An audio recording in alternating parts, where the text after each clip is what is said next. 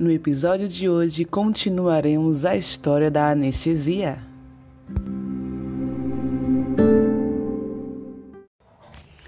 O artigo que utilizaremos a partir de agora tem por título: O primeiro a utilizar anestesia em cirurgia não foi um dentista, foi o médico Crawford Williamson Long, publicado no ano de 2006 na Revista Brasileira de Anestesiologia por Almiro dos Reis Júnior.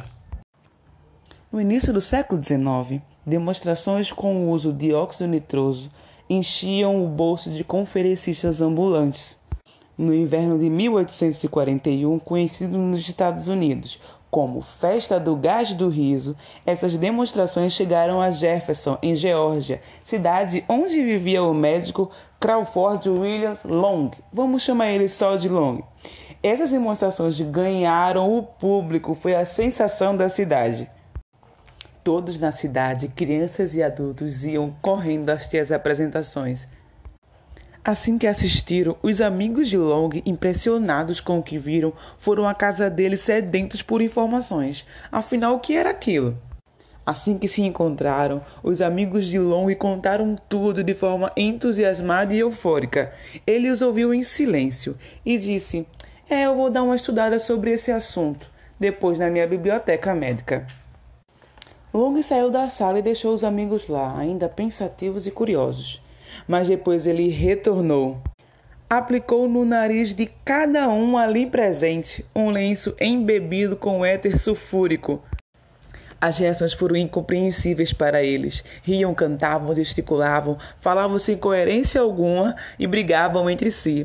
Long observava e sorria. Quando o efeito passou, Long, que já sabia de tudo, pois havia visto tudo aquilo nas aulas de física e química durante a faculdade, disse aos seus amigos: O que pode fazer um forasteiro, pode também fazer um médico de Jefferson. Foi uma explosão de comemorações, imagino. Depois desse dia, todos ali pediram para que aquilo fosse repetido na noite seguinte.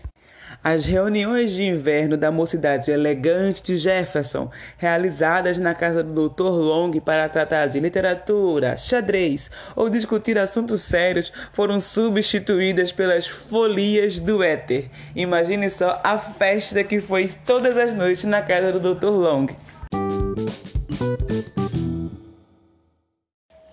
Mas afinal de contas, como foi que Long teve a ideia de usar o éter num ato cirúrgico? Foi também Jefferson no dia 10 de março de 1842. Long tinha um amigo por nome de James Van Nable, que sofria muito com pequenos tumores na região do pescoço. Eram cistos sebáceos infectados. Imagina só o desconforto. Mas Van Nable tinha pavor do processo doloroso que sentiria ao retirar aquele cisto de forma cirúrgica. E como foi que Long convenceu o amigo? Em escrito, Long disse, abre aspas, mencionei para ele com detalhes que eu já havia tido contusões enquanto estava sob efeito de éter e não havia sentido dor alguma, que eu estava acostumado a inalar essa droga, e eu também falei para ele que era real a possibilidade da operação sem acontecer nenhum tipo de dor, fecha aspas. Após recusa inicial, Vinable aceitou a proposta de Long, tudo bem, se era para ser sem sofrimento, então, né? Quem não queria? Dia da cirurgia. Estavam presentes até alguns participantes da folia do éter. Long colocou sobre o nariz e boca do paciente um lenço embebido com éter e monitorizou o pulso com uma das mãos enquanto administrava o anestésico com a outra. Venable dormiu calmamente, pelo menos é como está descrito.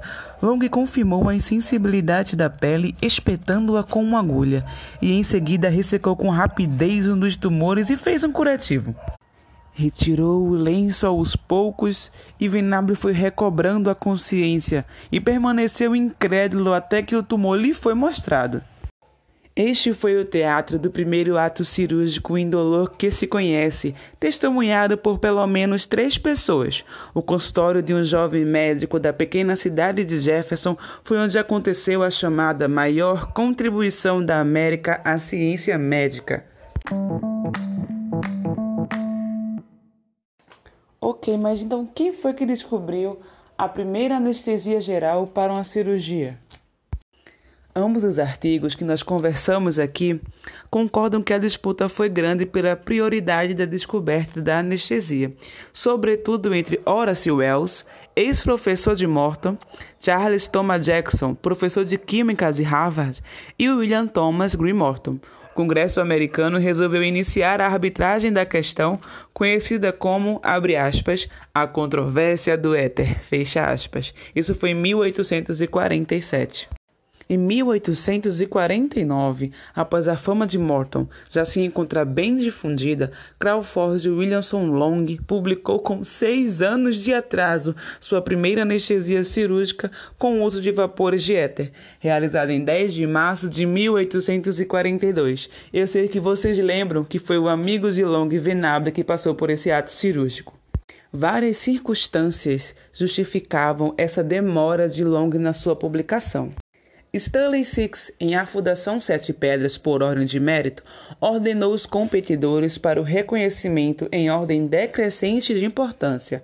O primeiro foi o Wickman, que anteriormente aos outros teve a ideia da anestesia. O segundo foi Horace Wells, que ao observar um indivíduo que ferido parcialmente sob a influência de gás não sentia dor, e viu nessa possibilidade a anestesia imediatamente como ninguém mais tinha visto.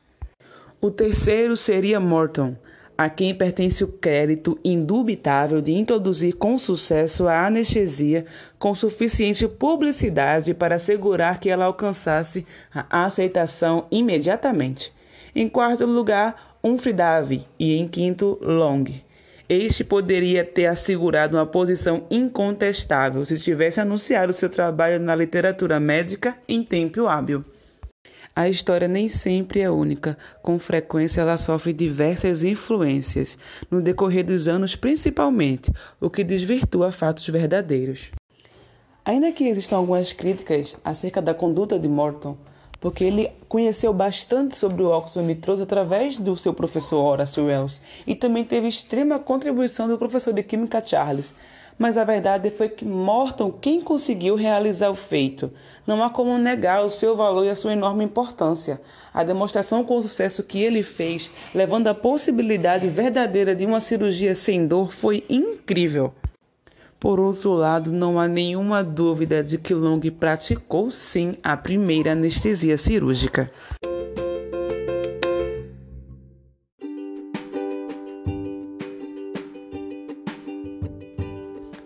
Bem, gente, chegamos ao fim deste podcast. Eu espero que vocês tenham aproveitado. Um grande abraço, continuem se cuidando e até mais. Tchau, tchau.